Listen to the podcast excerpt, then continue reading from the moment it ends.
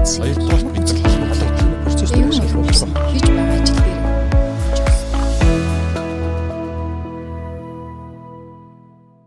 Сайн байцгаана уу? Бизнесмен подкастыг үзэж сонсогчдоо. За, Бизнесмен подкаст маань 2023 онд шинээр шинэ хэм маягтай явж байгаа. Зочин хөтлөгчдөөр ингэж явж эхэлж байгаа. Ингээд би 2 дугаар сарын зочин хөтлөгчийн хуваар өнөөдрийн подкастыг нээж байна. За, бизнес цэник вебинар өгсөн ээлжид бас подкастыг энхүү эхлүүлж та бүхэн хүлээж авна уу. За, өнөөдрийн дугаарт маань татварын мэрэгсэн зөвлөх үйлчилгээний Монгол Tax TMZ компани тузын дарга тунгалмаа өгч маань оролцож байгаа. За баярлалаа. Тунгалмаа өгч маань 2 сарын 7-нд болох вебинарыг өдөртөн явуулна. За тэгээ бид хоёр вебинар өгцсөн байдлаар санхүү татвартай холбоотой сэдвэр подкастыг ярилцъя. За ингээд сайн байна уу танд сайн сайн байна уу баярлалаа. Бас ирхэм үзэгчид, сонсогчид те манай бас энэ подкастыг сонирхон үзэж байгаа бизнес эрхлэгч та бүгдтэй бас энэ сайхан өдрийн мэндийг бас өргөн дэвшүүлье. За. За тэгээд таны ажил тавлаг уу сайхан үйлчж байна уу? Өө техник сайхан үйлчж байна. Техник Одоо эд яг сайхан Харин. жилийн эдсийн тайлан санхүүгийн жил дуусч хамгийн хүндэр ачаалтай. Хамгийн өндөр ачаалтай үе явж байна. Бид бас сайхан үйлчж байна. Ажил төрөл сайн байгаа. За тэгээд өнөөдрийн подкастын хүрээнд би танаас нэг 2 3 чиглэлийн асуултуудаа бэлдээд ирсэн байгаа. За тэгээд манайх санхүүгийн менежмент талаас ажилладаг танаас бас татварын бүртгэлтэй холбоотой ингээд их гоё санагдчих гоё сэдвтэй гоё агуулгатай подкаст болох болоо гэд найдаж байгаа. За тэгээ яг хуу сүүлийн одоо мөрдөж байгаа татварын багц хуулийн шинжилэлд уг нь бол овоо хэдэн жил явагдчихлаа. Дундуур нь ковид таарад нэг жаахан суларсан. суларсан ирж байгаа бах. Одоо бол тэгтээ сүүлийн нэг жил ингээд яг ид бужигнаад явж байна. Тэгээд ажиглагдж байгаа нэг зүйл болохоор хуулийн шинжилэгдээд 2 3 дахь жил рүү орсон явж байхад өнөөдрийг хүртэл нөгөө жигдрээгүй хэрэглээ талаасаа жигдрээгүй гэх юм уу татварын хуулийн хэрэглээний талаасаа тэр хуулийн шинжилгэлийн хүрээнд онцлох ийм боломжууд жижиг дунд компанид аж ахуй нэгжид иргэнд ч гэсэн ер нь ашиглуул ашиглах таата зохицуултууд байгаад байх шиг. Тэгсэн мөртлөө жижиг дунд компаниуд тэр болгоныг хэрэгж чадахгүй зүйлсөд анзаардаг байна уу гэ. Та тэр талаар нэг За. За. өгөөч. Баярлалаа сайхан асуулт тийм. За тэглгүй ах уу 2020 оны 1 сарын 1-ээс 2019 оны 3 сарын 22-нд батлагдсан татрын багц хууль маань өөрчлөгдөж хэрэгжээд одоо дөрөвдөж орж байна гэсэн үг шүү дээ 20 оноос хойш. Аа тэгээд яг гоо 20 оноос хойш хэрэгжиж байгаа ч гэсэн яг таны харж байгаа шиг энэ татрын хуулийн нэг гол зүйл нь анх удаа Монгол улс татвар төлөгчдөө сегментчилсэн. Тэгэхээр өнөөдөр татвар төлөгчд боломжоо идэлгүй байна гэдэг чинь өөрийн сегментэд тохирсон За ямар боломжууд надад байгаа вэ гэх тээ. Тэгэхээр яг одоо татрын хөнгөлт чөлөөлтөн дээр юу байгаа юм те? Татвар төлөгчийн бүртгэл дээрээ би юуг анхаарах ёстой юм? Үнэн зөв мэдүүлэхэд надад юу хэрэгтэй те? За тайлагнах үргээ хэрэгжүүлэхэд хүртэл сонголт байна те? Тэгэхээр ингээд за магадгүй одоо хамгийн энгийн гэхэд одоо бичил буюу дөнгөж бизнес эрхэлж байгаа гарааны бизнесийн хувьд жилийн борлуулалт нь 50 сая хүрэхгүй л хэлбэрчүүлсэн горимгээ жилд нэг удаа тайлагнах зөвхөн орлогоо нотлоод орлогоосоо нэг хувиар татвар төлөх гэсэн хувилбар хүртэл байгааг мэдхгүйгээр л хуучин X тайлангаа өгөөл тийм ээ яваад идэг. Тэгэхээр энэ нөгөө нэг боломжийг мэдрэх хууль эрхцийн ойлголт мэдлэгээ сайжруулах өнөөдөр л төрийн зохицуулт гэж яриад байгаа энэ эдийн засгийн загварыг чинь хамгийн гол зүйл нь эрхцийн хуулийн шинжилтийг өөрийнхөө үйл ажиллагаа амьдрал тэр бүрд нь хэрэглэж явах нь л хамгийн чухал байгаа. Тэгэхээр яг бидний яг 2 сарын 7-нд орох хичээл манаас яг тайлангийн яг өмнө санхүүгийн жил татрын жил дуусж जैन 2 сарын 10-нд аж ахуйн нэгж байгууллагууд 2 сарын 15-нд иргэд нэгтгсэн санхүүгийн тайлан маань 20-нд гээд ингээд тайлангийн яг жилийн хугацаа татрын жил маань дуусж байгаа учраас яг энэ дээр хөнгөлт чөлөөлтөн дээр яг юу анхаарах юм? Татвар төлөгчийн бүртгэл дээр юуг анхаарах юм тийм ээ Гэт ийм зүйлүүдийг бид нар одоо бас яг жишээтэйгээр хичээлдээ тайлбарлая гэж ингэж бодож байгаа. Тэгэхээр яг хамгийн түрүүнд бид нар боломж гэхэд л зайны хөнгөлөлт гэдгийг бид яаж идэх юм бэ? Тэ 500 км-ээс сайн хуучин одоо зайд үйл ажиллагаа явуулж исэн мөртлөө дунд бизнес эрхлэгч болоод нийслэлийн татрын газар шилжээд ирсэн. Гэхдээ тэр үйл ажиллагаа бол нөгөө орон нутагт хууль дээр зааснараа үйл ажиллагаа байршил татвар төлөгчийн хувьд өөрчлөгдөөгүй. Зөвхөн орлогоороо нийслэлийн татрын албанд харьяалагдаад ирэхэд хүртэл энэ хүн зайны өнгөлт идэхгүй гэсэн асуудлын зөрчил хүртэл үүсэж байгаа байхгүй. Тэгэхээр энэ дээр өөрөө боломжоо мэдэхгүй тийм л юм байх гэд явж иж болохгүй аль нь надад зүв бэ гэдгийг хүртэл сонгож авах тийм эрхцээ мэдлэг бол яалтчгүй чухал юм тий. За нөгөө талаасаа бас өөр юу байна вэ гэвэл бид нар нөгөө цахимдсан татрын систем гэж ярьж байна тийм. Тэгээ e-tax энэ нөгөө татрын шинжилэлт гэдэг байгаа хуулийн шинжилтийг зөвхөн хуулийн шинжилт гэж харж болохгүй. Өнөөдөр бол төрийн байгууллагуудын цахимжилт тэр тусмаа татрын албаны цахимжилт бол хамгийн сайн хийгдэж байгаа гэдэгт бол нэлээд одоо өндөр дуугаар ихтгэлтэйгээр хэлж чадмаар байна тийм. Бид нар яаж тайлангаа өгөх гэж те уучлаж яаж одоо үр төлбөрөө барагдуулах гэж зогсдог хүлээлгэнд ордог байлаа. Одоо ерөөсөө системтэй л харьцаж байгаа. Татрын өрийн үлдэгдлийн нэхэмжлэхийн дүнгээр өрөө төлөөхөд бараг системээс гарааг байхад миний өрийн үлдэгдэл яг төлөгдсөн харагдаж байгаа. Энэ маань бол татвар төлөгчдод маш их олон боломжуудыг өгч байгаа гэдгийг ойлгож бас ингээд нөгөө цаг үетэйгээ хөл нийлүүлэх, ихтгэл үнэмшлээ дээшлүүлэх. Яагаад таны бас энэ асуултыг асуусан бэ гэж би бас өөрийнхөө өнцгөөс судалдаг, зөвлөдөг хүний хувьд энэ салбарт ажиллаж байгаа хүний хувьд харахлаар юу харагдаж байна гэхээр бид нар зөвхөн илүү л төлөхөл юм л чухал агаад байгаа юм шиг. Бид нар нэг хүнээр ингээд шахуулаад төлөөд байгаа юм шиг биш. Хийн сайн ухамсартайгаар өөрөө төлж чадаж өөрийнхөө үндсийн те баталгаа ихтгэл үнэмшлийг татрын эрсдлийг удирдах чадж байна. Тэр хүн эргүүлээд энэ нөгөө тэ төсөв гэдэг орлогыг бүрдүүлж байгаа 82% татрыг төлөхөд оролцож штеп. Тэгэхээр дундчаар тий. Тэгэхээр төсөв гэдэг орлогын зарцуултыг нь хийж байгаа зүйлд хамгийн чангаар дуу хоолой хяналтыг тавьж өгөх нийгмийн том хүч нь яг шудраг татвар төлөгчд байгаа байхгүй. Тэгэхээр энүүгээрээ бид нар их оронч, энүүгээрээ бид нар нөгөө тэ үүргээ биелүүлж байгаа. Энүүгээрээ бид нар хуулийг дээдлж байгаа. Энүүгээр бусдыгаа бас хүндэтгэж байгаа гэдэг ийм үүргийн хэрэгжилт байгаа учраас энэ асуулт бол яа харахгүй өөрийгөө хөгжүүл яг боломжуудыг цаг хугацаанд нь идэл а тэгээ хүн бүхэн бүгдийг чаддгүй учраас зөвлөх үйлчлэгийг хэрэгтэй үед нь хэрэгтэй зүйл дээр авцурах соёлыг бас татвар төлөгчдөө уриалмаар байгаа. Аа за баярлалаа. За. Харин тийм юм байна. Татвараа нэг удаан хугацааны хандлага бас явж ирсэн юм. Сая би бас өөр дээр анзаарчлаа. Ингээд нөгөө татвар төлөхийн төлөөл татварын байгууллагыг татвар авахын төлөөл ингээд шахаад байна гэхээсээ илүү нөгөө талаас харах юм бол эн чинь зүгээр ингээл шахуулаад татвар төлөөд байгаа даа биш. Татвараа шударгаар зөв хэмжээ төлчих юм бол наад зах нийгмийн хариуцлагатай байж эргүүлээд нөгөө зохицуулах байгууллагуудаас чанарыг нь их хяналтаа тавих юм. Одоо нүүр бардам эрэхтэй болох тухай яригдах юм байна. За тэгээд сая нөгөө ингээд зайны зайны хөнгөлөлт гэдэг тийм нөгөө тавны хүндэрээс цааш. А тэрнээс гадна өшөө бас интеролууд байгаа. Тэгээ буцаа болгоо. Тайлг надлч юм бол буцаагаад авчин тэгээ тэр шалгалтаар тэр нотлогдож байх юм бол нэг coin үлдээгэл бусын бүгдийг нь авах юм байгаа шүү дээ төлсөн татвараа. А тэгээд бас нэг зүйл ингээ анзаарахаар компаниуд ялангуяа одоо санхүүгийн мэрэгжлийн зарим ажилчид маань нөгөө хит баригдмал гэх юм уу одоо ингээд ном ёсоор нь хийж байгаа байдал нь энгээд за орлого мэдээж баримтаар батлагдаад ингээ ороод ирлээ гэж бодоход зардлаа тооцохдоо худалдаа авалт болон худалдаа авалт биш зардлууд бас уг нь байгаад байна. Худалдаа авалт нь яг хөө тэртээ тэргөө баримттай бол баримттай, баримтгүй бол баримтгүй ингээ ялгараа гараа явчихна. А тэгж яасан бас татвар ногдох орлогоос хасагдуулчвал хасчиж болохоор зарим зардлуудаа ялангуяа илэгдлийн тооцоогоо одоо яг зөв мэдж хийж гэнэ үү гэсэн асуулт харагдаад тахаа нэг талаас. А нөгөө талаас заримдаа болохоор ингээ нөгөө хязгаарлалтай зардлуудаа бүр давуулаад тооцохсон явж байгаа харагдаж байна гэдэг. Яг хөө мэдээ жижиг дунд компани дээр ойлгож бодох талтай л да. Захирал нэгтлэн ингээд их сайндаа хоёр л хүн тэр нөгөө бүх асуудлыг ингээд базаа байж одлогоо дээр маш олон асуудал байгаа. Гэхдээ зүгээр хайрын санагдаад байгаа нь тооцоод илэгдлээ зөв тооцоод гэх юм одоо ашгаа бууруулах. А эсвэл ирээдүйд татвараа эрсдэл үүсгэсэн шалгалтаар асуудал үүсгэсэн нөгөө нэг таазуудаа хэтрүүлээд явцсан байж байгаа гэдэг иймэрхүү хоёр талын юм боломж одоо эрсдлүүд харагдаад байгаа шиг байна. Тэр талаар танд ямар зүйл? Ер нь л бид орчноосоо баян суралцах хэрэгтэй. Тэгээ яг хуулийн шинжилэлт маань нөгөө эргэлтийн бус хөрөнгө болох үндсэн хөрөнгийн удирдлага дээр маш том боломж өгсөн шүү дээ. Жишээлбэл яг илэгдлийн зардал гэж барилга байгууламж 40 жил бид нар ямар нэгэн барилга байгууламжийг аваад үйлдвэрлэл үйл ажиллагаанд ашиглалаа гэж бодоход бид нар 40 жил илэгдүүлнэ гэдэг нь 100% илэгдлэвэл жилд 2.5%-аар илэгдүүлдэг байж.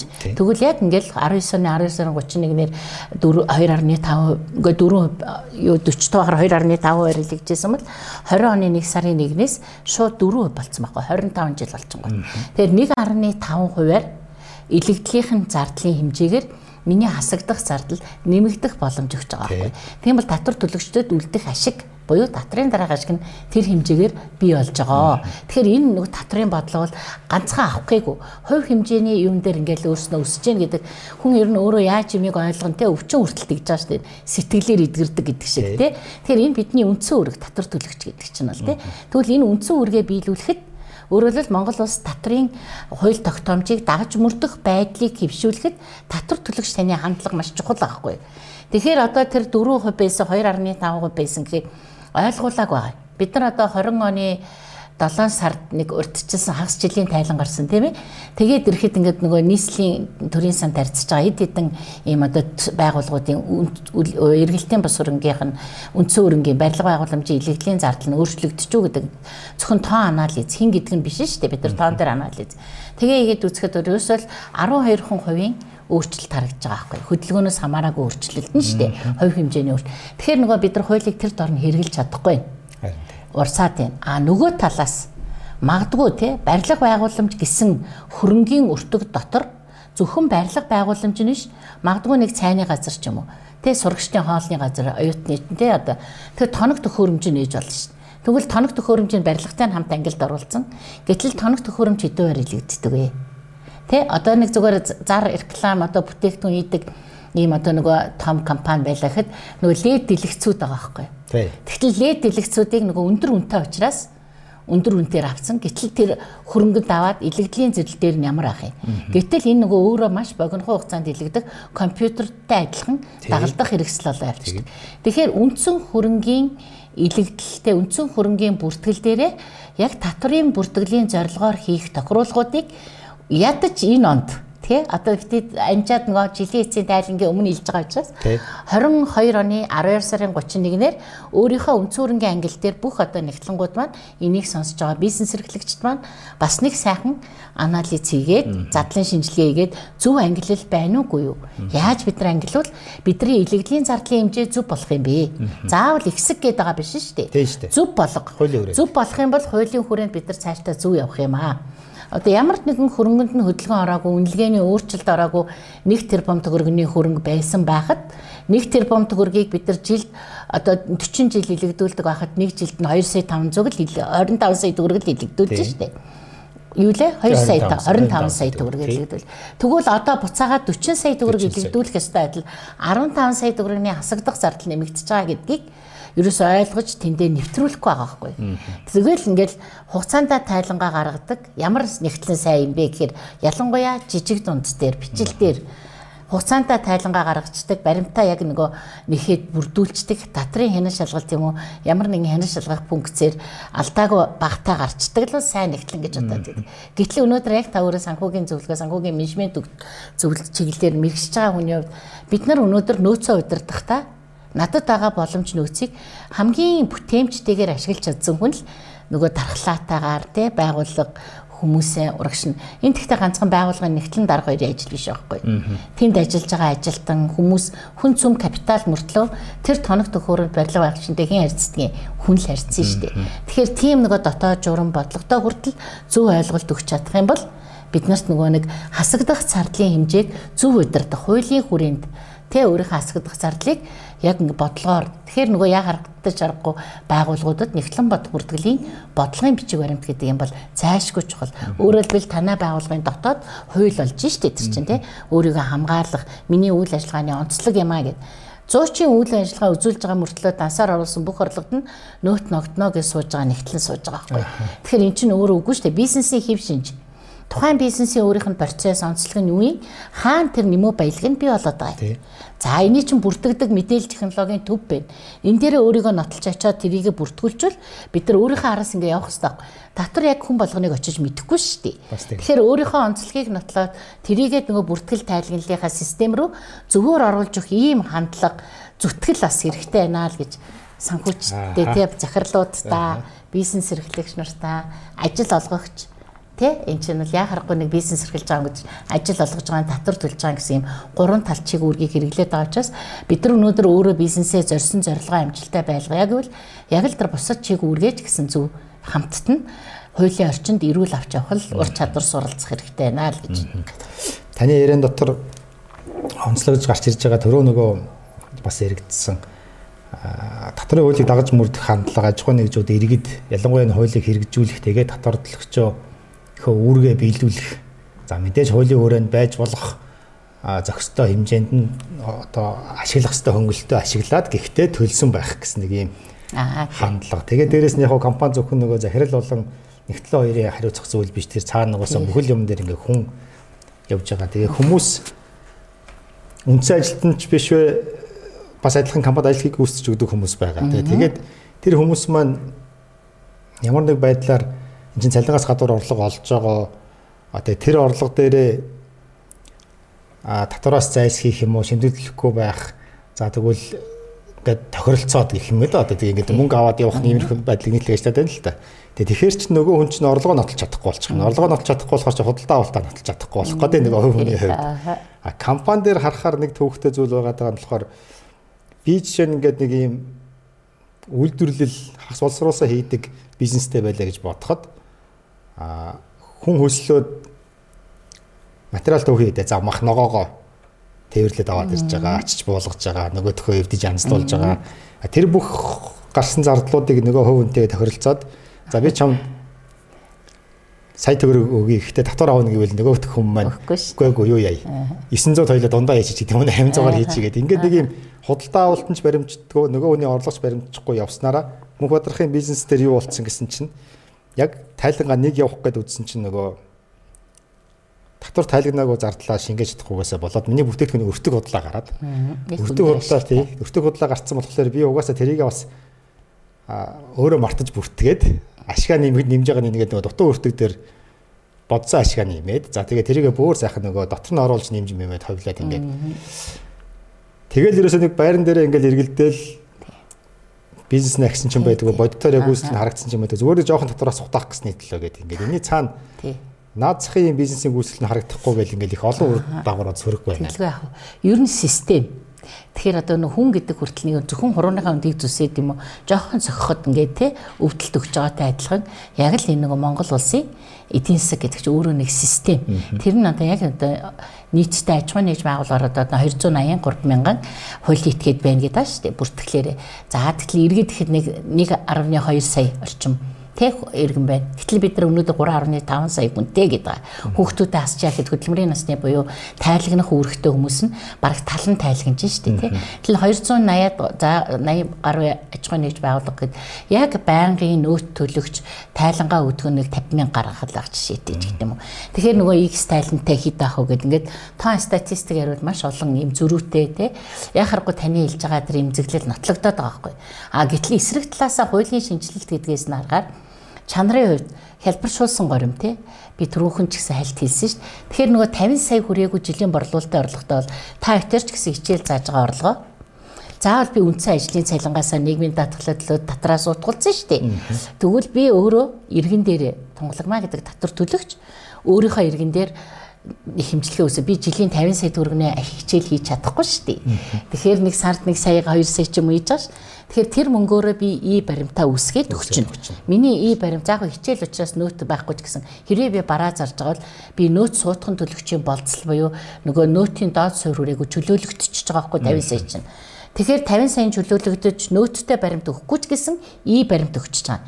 Тэнгүүд мөнх хадрахын саяын хэлсэн нөгөө нэг хагас боловсруулсан үйлдвэр дээр ажиллаж байгаа тэр ногоо зөөж өгч байгаа, ногоог нь ангилж өгч байгаа, туслан гүйцэтгэж хийж байгаа хүн жилийн саяыг авъя л да тэр хүн.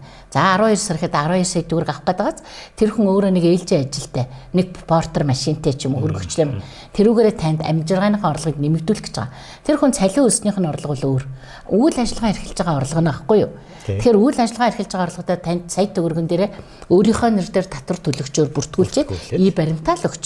Та суутгагчийн үр гүйцэтгэх шаардлагагүй нөгөө хүний и баримтаар хасагдах зардлаа нотолж чинь.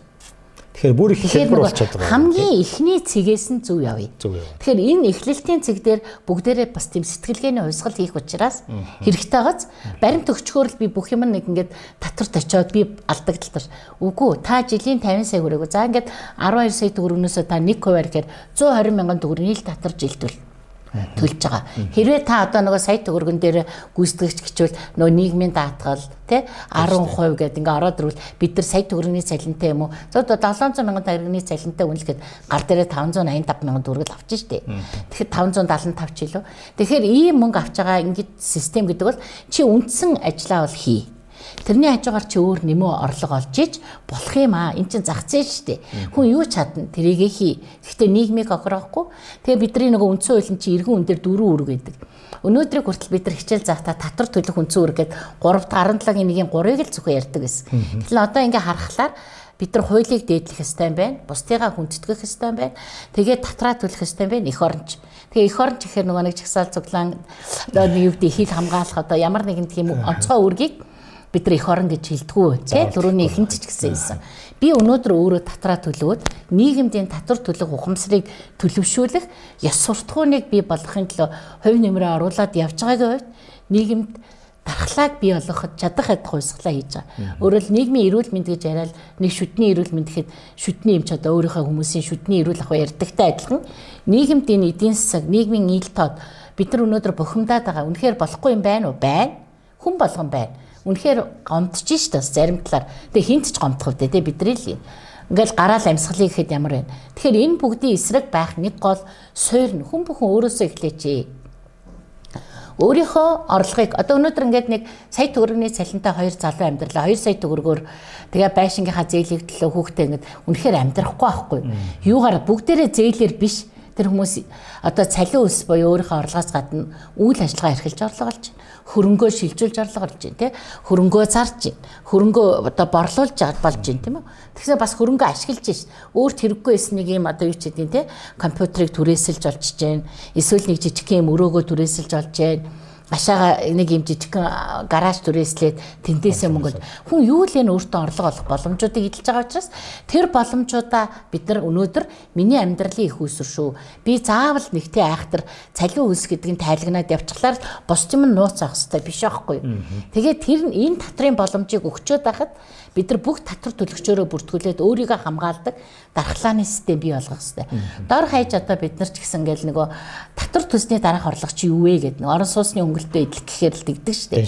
Тэгэхээр бид нар тэр тайлгнацсан байх юм бол уйнмж орлого олцсон юм байна. Хуулийн дагуу явцсан юм байна. 1% 10% гэж хэлэхгүй шүү дээ. Татвар төлөгчөөрөө бүртгүүлсэн, үнэн зөв мэдүүлсэн, тайлангаа хугацаанд нь гаргацсан үр төлбөргүй байна. Энэ хүмүүс татвар төлөгчийн үүргээ биелүүлжээ гэж.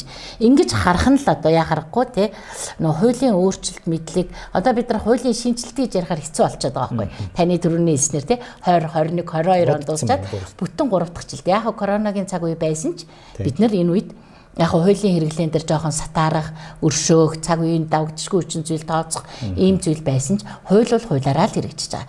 Тэгэхээр хууль заасан бүхэл чигүүргээ бид нар биелүүлэх, буцаагаад биднэрт боломж байгаа гэдгийг харж өөрийнхөө боломжийг эдлэх хэрэгтэй байхгүй. Төрөний таны хэлээд дээ. Бид нар нэг татвар төлөгчдийг сегментлцээ ингээд байна. За би жилийн 300 сая төгрөг хүртэлх борлуулалттай бол тийм ээ. За 1 хувиар татраа төлчих болж байна. За 1.5 тэрбум төгрөг хүртэлх борлуулалттай бол тий.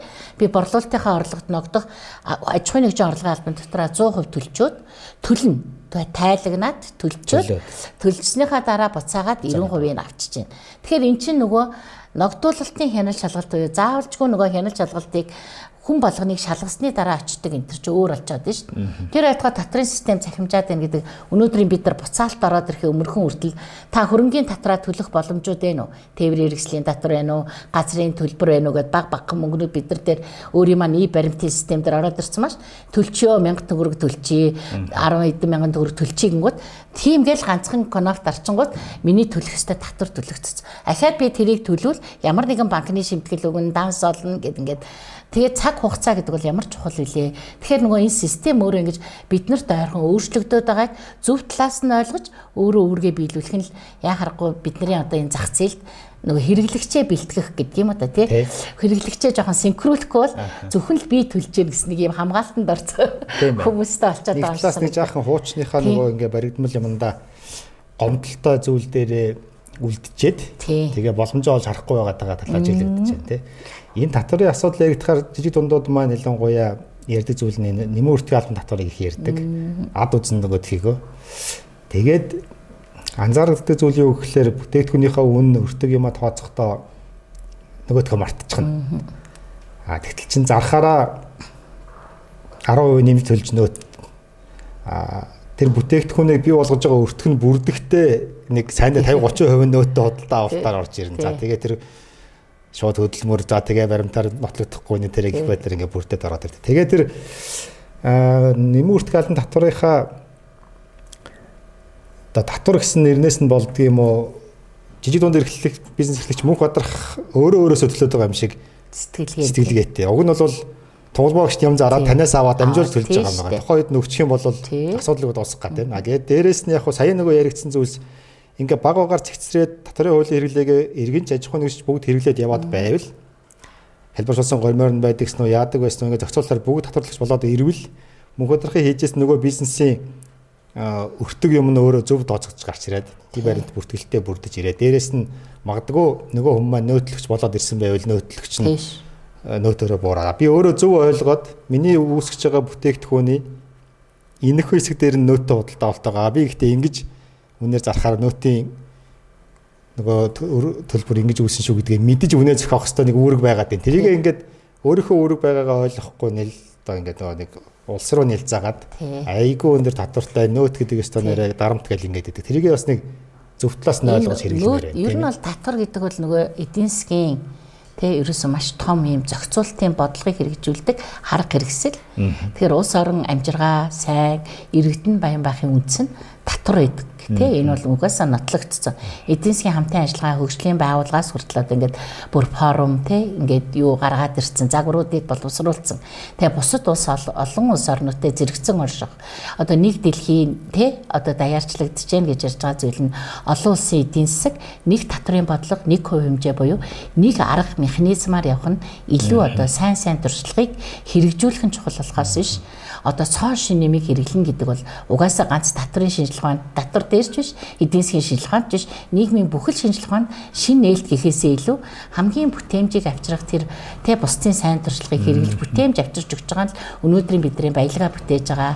Өөрийгөө нөгөө нэг тэ амар амгалан ил- ижилхэн олдсон цаг хугацаанд илүү баялаг бүтээж байгаа юм боломж гэж хараад байгаа учраас энэ талаас нь нөгөө татврын арга хэрэгсэл гэдэг утгаар нь хүмүүст илүү эмзэглээл татвар гэж ойлгоод дарамт гэдэг ах шиг байгаа. Тэгвэл эсрэгээр нь ингээ бодъё л доо.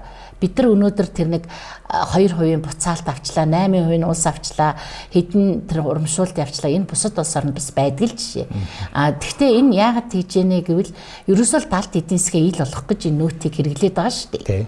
Тэгэхээр 2% буцаалтаа ашиглаж байгаа. Би зөвхөн хэрэглэгчийн хувьд гэвэл би одоо цахилгааны төлбөрөө төллөө.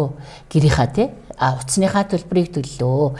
Дэлгүүрээс идэж уух зүйлээ худалдаж авлаа. Бүгдээрээ нөөттэй. Тэнгууд би нөөтийнхаа баримтаар шивчиж байгаа зү. Эн чинь би бусдаас худалдаж авснаа нотлоод шивчиж байгаа учраас тэр хүмүүс бие төлж байгаа. Эцсийн хэрэглэгч төлж байгаа. Хэрэглээний татвар. Өөрийнхөө өнцгөөс иргэн үнийхээ хувьд бол яхахгүй би төлчихэд байгаа юм. Тэгтэл мөртлөө бизнес эрхлэхээр би төлж гин гэж бодож болохгүй эрхлэхээр би төлж гин гэж Би хэлээд байдаг. өөрийнхөө бизнестэй ч гэсэн би юм худалдаж болно эцэст одоо жишээлбэл э, юу ч байдгийн тий би нэг үзэг зардаг хүн байлаа гэж бодоход манай байгууллагт хэрэгтэй л бол би үзэг компьютер компьютер зардаг байл компьютераа байгууллагатаа өглөөхөд би иргэн дээрээ нөгөө тэр компьютерыг худалдаж авчих дээ байгууллагаасаа одоо мөнх хадрахын бизнес компьютер зардаг байлаа би худалдаж авч байгаа. Би нөөтөө өн төлж байгаа. Энэ ноутбукны нөөттэй төлсөн дүн би худалдан авалт гэдэг нөгөө и баримтан дээр иргэнээрээ би оруулчлаа шүү тэгэхээр энэ баримт орчиж байгаа гэж чинь өөрийн чинь борлуулалтын дотор эцсийн хэрэглэгчийн төлсөн нөөт орчоод байгаа байхгүй юу би дамжуулан л төлж байгаа Дамжуулсан. суутхан тооцоод төлж байгаа энийг та 30-аас 50% гэж хэллээ компьютер авчрахын тулд гайлаар мэдүүлээд ороод ирэхэд төлсөн нөөт нь За 30 дээр одоо хэд ч 10 эд хувьтай ч юм уу байла. За тэгтэл чин байраа түрээсэлдэг. Тоног төхөөрөмж, лангуу тоног төхөөрөмж. За өшөө үдэн гэрэл цахилгаан ашиглалтын зардал гээд 50% нь миний нөгөө бусдаас худалдаж авсан нөөт агаал хасагдцсан. Тэнгууд эцсийн хэрэглэгчээс авсан 100 төгрөгийн 50 төгрөг нь бусдаас нотлогдоод хасагдцсан бол зөрүү 50-ыг л төлж байгаа байхгүй.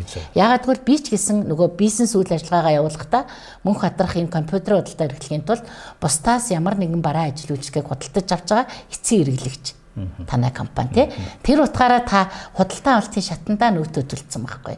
Тэнгууд борлуулалтаа эцсийн хэрэглэгчээс авсан дүн 100 байсан ч худалдан авалтын шатанд төлсөн 50 хасаал 50-ыг л дамжуулт төлж байгаа. А тэр 100 төгрөгийг хэн төлж байгаа эцсийн хэрэглэгч л төлж байгаа байхгүй. Тэгэхээр тэр эцсийн хэрэглэгчдэр нь нөөтийн урамшууллын систем гэж гаргаж ирээд бүртгээд энийхээ буцаалтыг аваа гэд.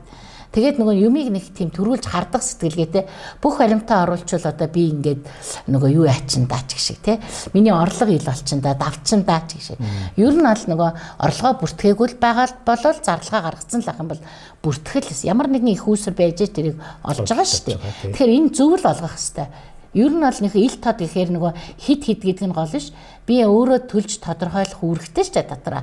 Тэр үүргээ хэр сайн биелүүлж байгааг нь л гаргаж ирээл Тэгэл ихтгэлцэл өгчөж шít. Чи өөрөө сайн тодорхойлол өөрөө үүргээ биелүүлчих юм бол чамайг хэн ч шалгахгүй. Ногдуулалтын эрсдэл байхгүй л эрсдлийн удирдлага татвар дээр хэрэгжиж байна. 23 эм төрийн захиргааны байгууллагуудын мэдээлэл шууд дотрын албан дээр очиж байна. Тэгэхээр эн чинь нөгөө өөрөө эрсдэлгүй л авах юм бол асуудалгүй ш. Тэгэл би нэг машина зарчаа сайжруулсан мөртлөө зарсан машиныхаа орлогыг тооцож өөрийнхөө хөрөнгөний орлого, борлуулсны орлого олгож бүртгээгүй авах юм бол эн чинь над дээр эрсдэл үүсчихэж байгаа гэсэн үг. Тэгэхээр ингээд нөгөө бүртгэлээр буюу тэ бид нар зүв болгох гэдэг юм чи ийм чухал. Тэгэхээр яг энэ жилийн эцсийн санхүүгийн тайлан гарах гэж байгаатай холбогдуулаад ер нь бол санхүүгийн бүртгэл байгууллагын нэгтлэн бод бүртгэл хийгдэж бүртгэл хөтлөгдөж энэ мэдээлэл дээр үндэслэж татрын бүртгэл гардаг. Тэгэхээр нөгөө одоо юу ч гэдэг хасагдахгүй зардал гээд гараад ирлээхэд яхахгүй миний өртөг мөн үү мөн санхүүгийн тайлангаар буюу миний өртөг тэгээ санхүүгийн удирдлагын ухаанаар л одоо биний өртөг тий гэж хасчлаа. Гараад ирсэн чинь тэр нь одоо 60 ч юм уу 70 дансан дээр нь гараад ирсэн дансан дээр гарсан чинь татврын хуулийн хувьд хасагдах зардлын шаардлагыг хангаагүй дэмжих баримтын хүчин төгөлдөр бус баримт байна гэж үзэх юм бол татврын тайлан дээр тохируулга хийгээд зөрүүгийн тайлангаараа бид нар гаргуулах боломжтой байхгүй. Тэгэхээр л бүртгэлийн бодлого бидний байгууллага татвар төлөгч бидний одоо энэ сонсогчдыг маань эрсдлээс хамгаалдаг шүү. Өөрийн гэсэн жижигхэн чамаагүй их том бодлого хэрэггүй шүү дээ. Өөр өөртөө тохирсон үйлдвэрлэлийн ажиллагаанд тохирсон цар хүрээндээ тохирсон жижиг жижиг юм бодлогоодыг хэрэгэл зураад бүх юм програмчлагдж байгаа үед бүртгэл санхүүгээ програмчлуулаад те ингээл хамтдаа хөгжих нь л яхахгүй бизнес эрхлэгчийг амжилттай дархлаатай гэдэг нь одоо сүүлийн үеийн гоё үг байна шүү дээ. Хувь хүн ч дархлаатай байх хэрэгтэй байгууллагч. Тэгэхээр бизнесээ эрхэлж байгаа энэ э, шуурга те бизнесийн орлон юм өрсөлдөөн сорилгоодыг давахын тулд дархлаа байх ёстой. Энэ маань бол бидний санхүүгийн удирдлага буюу явж явж бүх энэ шинжилгээ ухаануудын байгууллагыг удирдах шинжилгээ ухааны суурь нь санхүүгийн удирдлага тий. Тэгэхээр энийг бас зөв удирдаасай тий. Тэгээ өөр дээрээ тохирсон удирдлагын юм хэлбэршүүлсэн. Тэгэхээр л нэг айхтар том шинжилгээ ухаан ярихаас илүү миний удирдлага дээр хэд одоо манайх жишээлбэл санхүүгийн удирдлага 23 32 гэж загвар гаргачаад байгаа шүү дээ. Төлөвлөх нэг хоёр зохион байгуулах 3, гүйцэтгэх 3, хянах 2 гэж гарынхаа 10, 23, 32.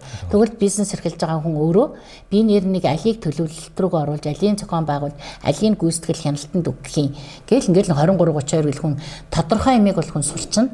Тэгээ амьдрал яг бизнес эрхэлж байгаа хүмүүсийн тэр тухайн бизнесийн онцлогийг бид нар ямар ч мундаг зөвлөх тэр хүн шиг мэдэхгүй зовлонгийн ойлгохгүй бүртгэлийн ажилтан ч гэсэн. Тэгэхээр тэр хүн чинь өөрөө бас биднэрт тэр хийж байгаа юмаа мэдрүүлэх, эргүүлээд энэ гаргаж ирж байгаа тоо мэдээллийг дараагийн цаг үеийн шийдвэр гаргалтанд ашиглах гэхээр яа харахгүй иймэрхүү одоо нэг арга зүй сургах хэрэгтэй байна л гэж харж байгаа.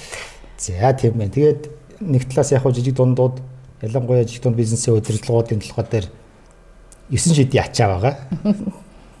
Бүх бүх төрлийн ачаа байгаа. Нэгтлэнгууд нь болохоор жижигхэн компанид нэг сул тал нь бас нөгөө зөвхөн нөгөө нэгтлэн бодох бүртгэл тайлангийн ажлаас нь гадуур ингээд бас 30 40% өөр ажлууд хариуцуулсан байдаг. Тэгээ ганцхан нэгтлэн дээр нөгөө бүртгэх тайлгны ханах бүх юм ингээд дарагцсан байх нь байдаг. Гэхдээ ялч явахгүй чинь ингээд нөхцөл байдал Монгол улс байгаа зах зээл нөөц болцооны энэ. Тэгээ тийм болохоор жижиг дунд бизнесийн эзэд маань нэгтлэнгууд маань аль болохын санхүүгийн бүртгэл тайлан татрын хуулийн хэрэглээ орчин юм данлаа сайн төвлөрөөд тэгээд ашиглаж чадах зүйл боломжоо ашиглал зохицуулах систем аа зохицуул сурж авах систем аа сурж авахаас аргагүй болж ирж байна л та.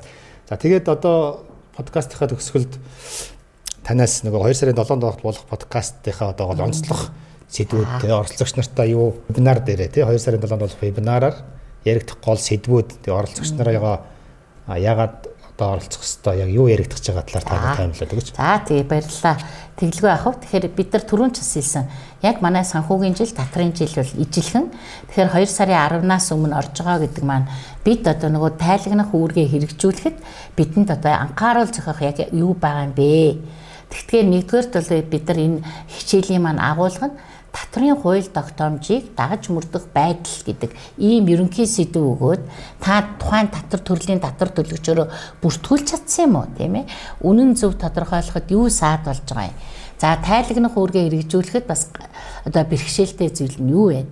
За тэгээ өрөө төлбөрөө хугацаанд нь барагдуулах гэсэн энэ дөрвөн чиг үүргийн хүрээнд хийсэн ийм тоо баримттай судалгаан дээр үндэслэж агаад нэн тэргүүн тулгамдж байгаа энэ асуудлыг та бүгдтэйгээ хилцүүлэх гэж байгаа. Тэгэхээр энэ вебинар гэдэг маань болохоор яг бидний амьдралд нийтлэг тохиолдоод байгаа, давмгай тохиолдоод байгаа асуудлуудын гогцоо гаргаж ирээд эргээд та бүхэн тусгайлсан зөвлөмж авах. Ийм боломжийг л бидний өнөөдрийн энэ хамтын үйл ажиллагаа бизнес цэгмэн энэ веб юу чинь бол подкастаараа дамжуулаад бас та бүгдэд хүргэж байна. Тэгээ яг яг одоо тодорхой хэлье гэвэл бид нар татрын одоо хөнгөл чөлөөлтийн талаар татвар төлөгчөөр бүртгүүлэх талаар юуг анхаарал зохих вэ гэдгийг бол илүү онцгойлно. Төрөүний хамгийн ихний асуултан дээр боломжоо эдэлж чадахгүй байгаа мó гэж хэлээд байгаа. Тийм бид нар өнөөдөр боломжийг бүрдүүлж чадахгүй байна. Ямар ч зүйл дээр ганц татварч биш. Тэгээд нэг хин нэг юмнаас хүсдэг хөгжиж урагшилж явахдаа бид нар илүү ингэ боломж байгаа шүү гэдгийг хин итвэх санаачлагтай цаг хугацаанд нь хүрч чадсан хүн л боломжийг бүрдүүлж байгаа учраас хамтдаа энэ жижиг дунд ялангуяа бизнес эрх бичил жижиг дундыг ч одоо бүр орхий те. Бичил жижиг бизнес эрхэлж байгаа иргэн аж ахуйн нэгж байгууллагуудтай бидний энэ бойжуулж байгаа үзэл санааг цаг тухайд нь аваад өөрийнхөө одоо тий ингээ яг жил эхлээд дөнгөж эхэлж байгаа учраас өөрийнхөө нөхцөл байдал дээр үнэлгээ дүгнэлт хийгээд аль төвшөнд нь яваад байгаа юуг нь мэдэхгүй байгаа юуг нь сайжруулах хэрэгтэй юм бэ гэд дараагийн энэ тайлант ондоо илүү цаг үед нь ийм зөвлөмж зүйлээ өөртөө тохирсон хэмжээнд аваад янз бүрийн бойжуулагч төслүүд хүртэл байдаг штеп ингээд өөрснийхөө бизнесийг дархлаагийн сайжруулад орлого ашгийг дээшлүүлээд бүх хүмүүсээ ингээд те одоо нөгөө нэг бизнесээ ганцхан миний бизнес амжилттай авах ш харилцагчаа төлөвшүүлнэ гэдэг бол хамгийн том чухал байдаг. Тэгээ би харилцагчаа алдахгүй шүү гэдээ худалдаа хийж байгаа хүн сайхан ашиглаж байгаатай адилхан. Зөвлөхөд гэсэн яг л бидний хэрэглэгчийн зах зээл болсон. Тэр л бүхэл одоо бизнес эрхэлж байгаа хүмүүсээ байжуулж авахт л өөрснийхөө итгэх санаачлагаар ингэж оролцоод хуваалцаад тэгээд манай бизнесийн ам болохоор нөгөө ингээ бүр зочин хөтлөгчтэй орж байгаа гэдэг чинь илүү нөгөө нарийн нарийн мэрэгжил мэрэгжлийн онцлогийг гаргах боломжийг сар бүхэн өгөөд ингээ та нарыгаа хамттаас э, тэ мэдлэг чадварыг чинь дээшлүүлэх зэйл дээр хамтын ажиллагаа хийж байна гэж би хувьдаа харж байна. Тэгээд эх 2 сарын 7-ны хичээлээр нь яг л татрын жил дуусч байна. Танд ямар асуудал тулгарч байна? Хуулийг дааж мөрдөх байдал гэдэг чинь юу юм ийм нэг хилэлцүүлэг ийм үр дүнгуудыг та нартайгаа хуваалцах гэж байгаа л гэж. За за тэгээд тулбаа өгчтэй 2 сарын 7-ны вебинарт нь амжилт хүсье. Баярлалаа. Анхаар сонсон үзэгч сонсогч нартай баярлалаа. 2 сарын 7-ны болон цааш дахь вебинаруудаа бүртгүүлж амжилттай оролцож өөрийн болон бизнесийнхаа дархлааг дэмжицгээе гэдэг. За 2 сар дархлааны сар биш шүү гэдэг. За баярлалаа. За баярлалаа. Юу яаж өөрчлөгдсөн? Хоёрдугаар бид холбоотой процесс дээр шалгуулсан. хийж байна.